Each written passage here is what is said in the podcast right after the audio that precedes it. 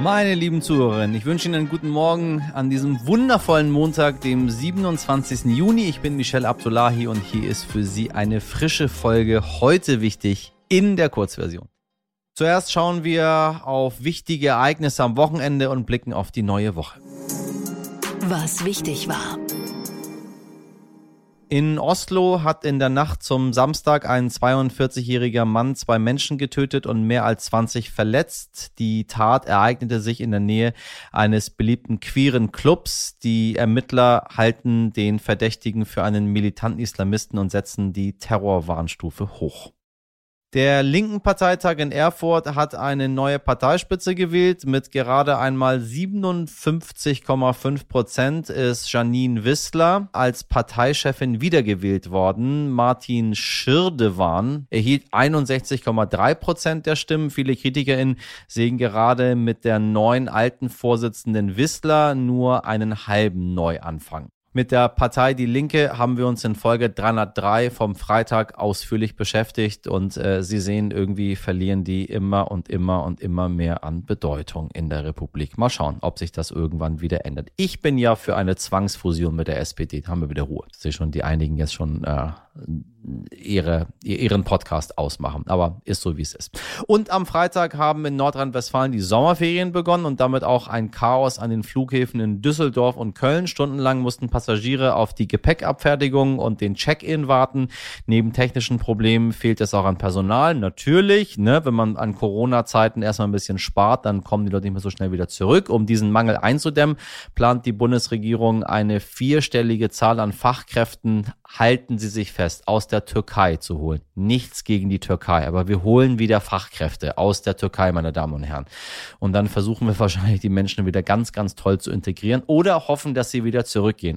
Arbeitsminister Hubertus Heil betonte aber, dabei wollen wir jede Form von Sozialdumping und Ausbeutung ausschließen. Die Arbeitgeber müssen Tariflohn zahlen und für die befristete Zeit anständige Unterkünfte bereitstellen. Herr Heil, ich glaube, das sollte absolut selbstverständlich sein. Wissen Sie, die Sklaverei, die ist nämlich schon lange, lange vorbei. Aber gut, dass wir nochmal festgestellt haben, dass die Menschen anständige Unterkünfte bekommen sollen. Meine Güte, wo leben wir? Was wichtig wird. Ab heute bis Mittwoch werden die Urteile im Pariser Terrorprozess verkündet. Bei den Anschlagsserien vom 13. November 2015 hatten Extremisten insgesamt 130 Menschen getötet und 350 weitere verletzt. Sie richteten ein Massaker im Konzertsaal Bataclan an und beschossen Bars und Restaurants im Osten der französischen Hauptstadt. 20 Verdächtige müssen sich nun im Prozess verantworten. Morgen stimmen die EU-Umweltminister voraussichtlich über ihre Position zum Verbrenner aus ab. So sollen ab 2035 keine Autos mehr mit Verbrennermotoren in der EU gebaut werden dürfen. Am Mittwoch startet der NATO-Gipfel in Madrid. Die Staats- und Regierungschefs der 30 Bündnisstaaten sollen bei dem Spitzentreffen Entscheidungen zur Umsetzung der Reformagenda NATO 2030 treffen. Und am Samstag findet der Christopher Street Day in Köln statt. Das Motto ist für Menschenrechte, viele gemeinsam stark. Auf Schloss Elmau in Bayern treffen sich in diesen Tagen wichtige Wirtschaftsnationen aus aller Welt. Wobei die wichtigsten, muss man eigentlich sagen. Die Vereinigten Staaten, Kanada, Deutschland, Frankreich, Großbritannien, Italien und Japan. Das ist der G7-Gipfel und dieses Mal muss Olaf Scholz als Gipfelneuling alle zusammenbringen. Und weil sich die Weltordnung seit den 70er Jahren deutlich verschoben hat, hat Scholz noch wichtige andere Länder als Gast eingeladen. Indien, Indonesien, Südafrika, Senegal und Argentinien. Gestern haben sie sich bereits geeinigt, dass gemeinsam 600 Milliarden Dollar bis 2027 in weltweite Infrastruktur investiert werden sollen. Heute geht es um den Krieg in der Ukraine. Präsident Volodymyr Zelensky wird per Video zugeschaltet. Die Erwartungen sind hoch, doch gleichzeitig soll es keinen Entscheidungsdruck geben. Was ist also von diesem G7-Gipfel zu erwarten, wenn kein Entscheidungsdruck herrschen soll? Alles nur PR oder wird danach entschlossen und vor allem auch geschlossen gehandelt? Mein heute wichtig Kollege Dimitri Blinski hat mit dem Politikwissenschaftler Albrecht von Lucke gesprochen, der auch Redakteur der Monatszeitschrift Blätter für deutsche und internationale Politik ist. Herr von Lucke, ich grüße Sie. Hallo. Guten Tag, freue mich. Die Erwartungen äh, des Gipfels wurden direkt ein bisschen gedämpft. Äh, Olaf Scholz sagte, Elmau liegt in den Bergen, aber Berge versetzen werden wir dort sicher nicht. So ein Satz, der wird jetzt überall auch aufgegriffen, wenn man sich äh, vorstellt, wie teuer dieser Gipfel auch ist. 166 Millionen, nochmal 30 Millionen teurer als vor sieben Jahren. Der ganze Aufwand, der getrieben wird. Und dann sagt der Bundeskanzler, ja, Berge versetzen werden wir nicht. Wir werden mal miteinander sprechen. Wie wirkt der Satz auf Sie? Das nennt man Erwartungsmanagement. Er versucht, den Ball eher flach zu halten, aber eins müssen wir natürlich uns gleich bewusst machen. Äh, diese Hunderte von Millionen sind nichts verglichen mit dem, worum es gegenwärtig geht. Das muss man sich immer bewusst machen. Diese Debatten um Millionen. Es sind drei Tage, in denen die von westlicher Seite, muss es immer ausdrücklich sagen, von westlicher Seite dezidiert wichtigen Staats- und äh, Regierungschefs kommen. Dazu einige wichtige aus dem Süden. Das ist sehr wichtig, weil mittlerweile der Westen ja beileibe nicht mehr die Welt darstellt. Das war noch nie so, aber früher war auch die Wirtschaftsleistung sehr stark auf westlicher Seite.